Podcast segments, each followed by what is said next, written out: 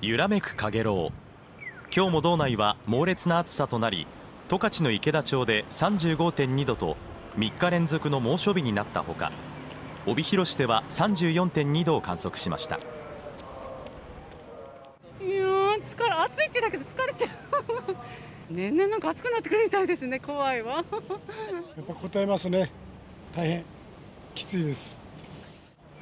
この暑さで十勝地方と札幌市では合わせて11人が熱中症とみられる症状で救急搬送されています。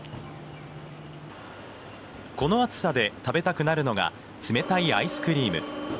帯広市で手作りアイスを販売するこちらの店では多くの人でにぎわいました。めっちゃ美味しいです。いや美味しいね。最高だね。明日も道内は35度を超えるところがあり猛烈な暑さが続く見込みです。